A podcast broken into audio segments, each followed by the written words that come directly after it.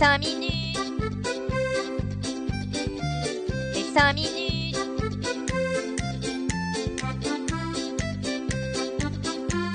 Les 5 minutes du coin. Bonjour à tous et bienvenue pour ce nouvel épisode des 5 minutes du coin.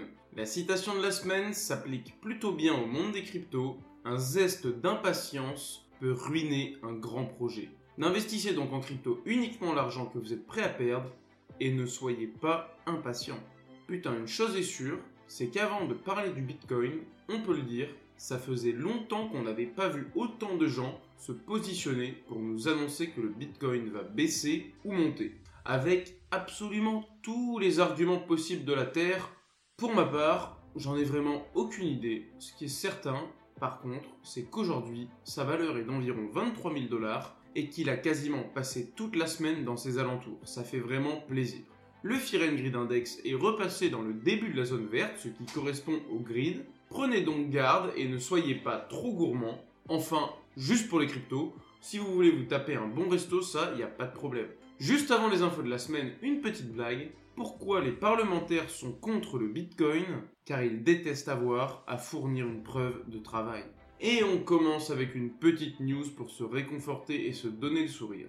On va parler de tendance, mais surtout de tendance haussière. Et oui, je sais, en ce moment, c'est pas vraiment ce qu'on voit le plus, mais ça existe. Les chiffres qui nous concernent sont ceux du nombre de détenteurs de crypto-monnaies. En effet, malgré un bear market, ce nombre ne cesse d'augmenter. Début 2022, il était d'environ 300 millions de personnes. Et nous avons clôturé 2022 avec pas moins de 425 millions d'adresses possédant de la crypto. Alors certes, des mecs ont pu se créer des nouveaux comptes, ce ne sont pas que des nouveaux arrivants, ces chiffres proviennent de crypto.com, donc apprend avec des pincettes. Cependant, ça reste une hausse de 40% dans un marché qui pendant une année entière s'est sévèrement pété la gueule. Alors imaginez un peu quand ça va repartir.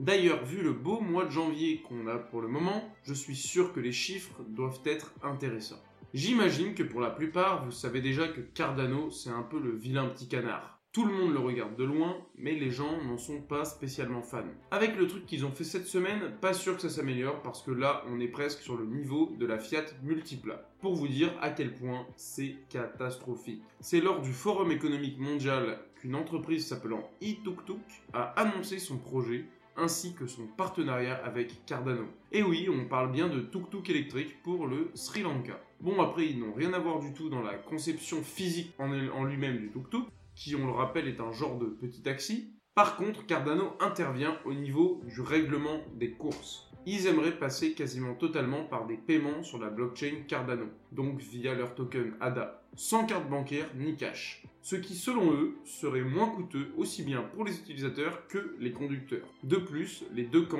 devraient gagner des récompenses en utilisant ce système. Un genre de récompense de fidélité quoi. On peut également ajouter une autre nouvelle autour de Cardano qui est déjà bien plus encourageante pour l'écosystème.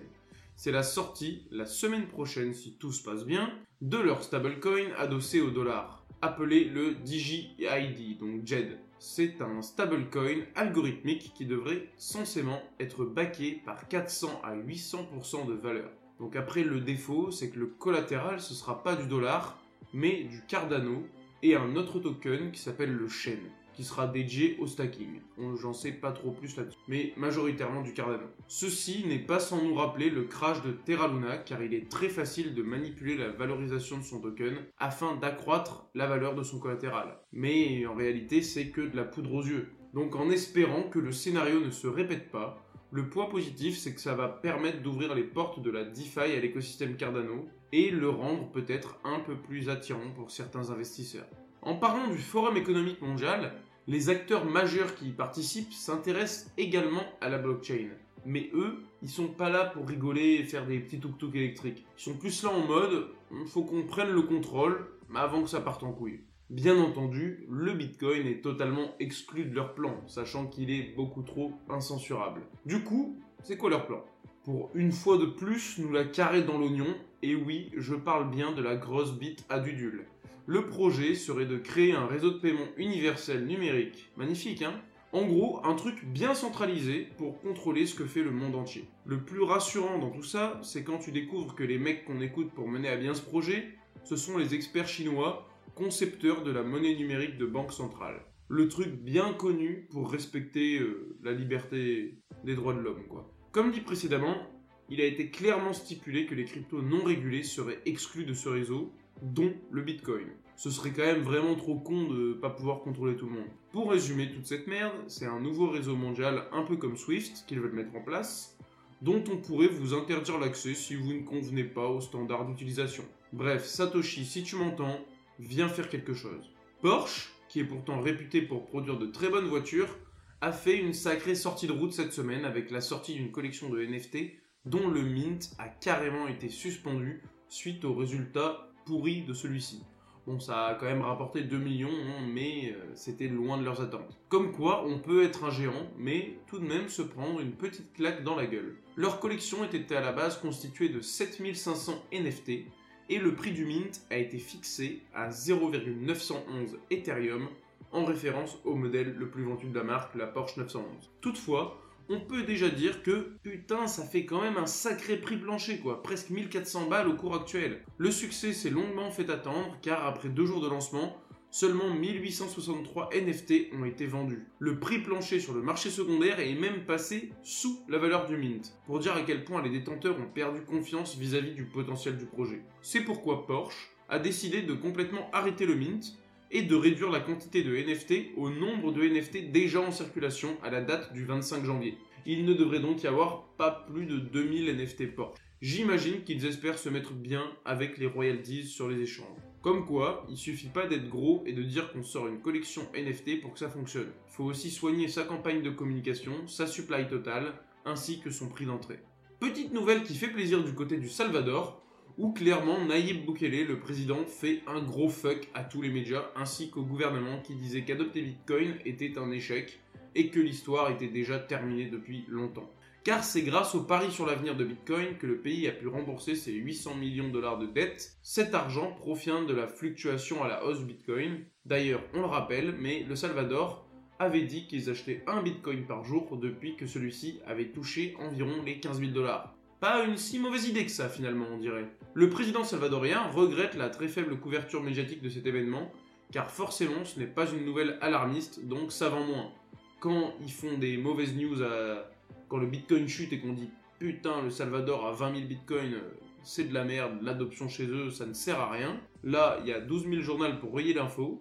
Mais par contre, quand ils peuvent rembourser leurs dettes grâce aux plus-values, là, plus personne pour le dire parce que c'est pas intéressant. Néanmoins, il a lui-même posté une annonce sur Twitter pour en récolter le succès et dans laquelle il mettait un petit claque au New York Times.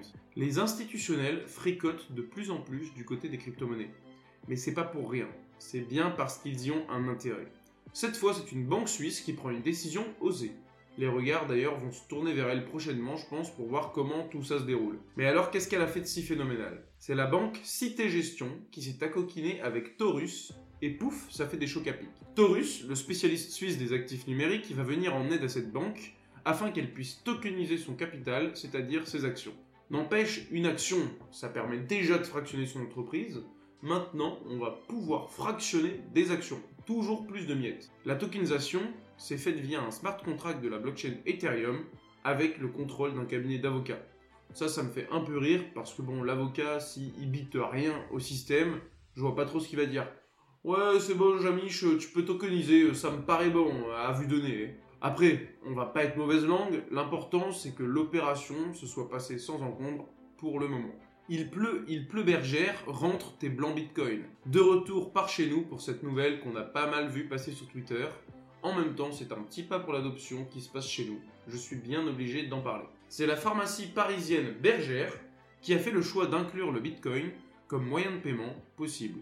Pour cela, ils ont demandé l'aide d'une autre boîte française qui s'appelle Lizzy et dont le but est de faciliter l'adoption des crypto-monnaies en France. Pour cela, ils proposent des solutions clés en main pour aider les commerçants souhaitant se lancer dans l'aventure. Par exemple, dans ce cas-ci, ils convertissent directement les bitcoins utilisés pour payer la pharmacie en euros afin de faciliter la, comptabilité. Seul défaut, c'est que si l'enseigne bah, voulait stacker des sats, elle pourra pas.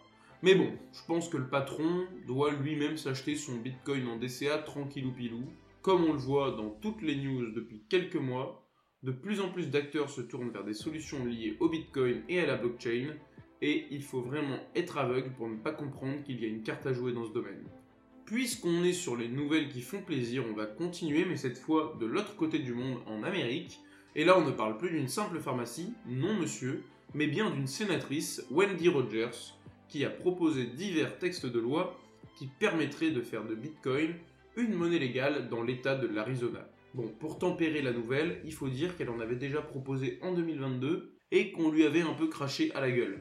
Mais apparemment, ça l'a pas le calmer et elle retente sa chance en 2023. Le contexte se montrant un peu plus favorable, peut-être aura-t-elle gain de cause.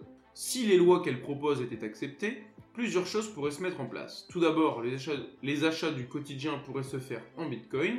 Vous imaginez quand même aller chez Lidl ou Auchan et payer vos courses en Bitcoin? Ce serait quand même sacrément fou, même si je pense qu'on en est encore loin. Il serait également possible pour les habitants de l'État de payer leurs impôts en Bitcoin. Ce qu'il reste à dire, c'est qu'elle a quand même l'appui de deux autres sénateurs. Il ne reste plus qu'à patienter et voir si certaines des lois qui sont proposées sont acceptées. Et on termine les infos de cette semaine pour parler d'un géant. Et oui, ils sont partout. Un géant qui de plus fait partie des GAFAM, ce n'est autre qu'Amazon, qui prépare son projet de NFT. Bon, en vrai, on n'en sait pas beaucoup plus, fin de l'histoire. Bon ok, on peut quand même parler du fait que ces NFT pourraient être axés gaming, car Amazon travaille avec des entreprises crypto pour l'aider dans cette tâche de production de NFT, dont la plupart sont tournés vers les jeux blockchain. Bon voilà, mis à part ça, tout est encore très vague. Ils aimeraient potentiellement faire des jeux qu'ils hébergeraient sur leur propre plateforme et dans lesquels nous pourrions gagner des NFT.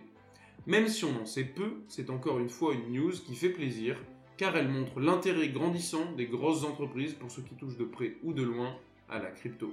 Merci d'avoir suivi ces 5 minutes du coin. Si ce condensé de l'actualité vous a plu, n'hésitez pas à me suivre ici et sur Twitter. Bonne journée à tous, et surtout, hold on for dear life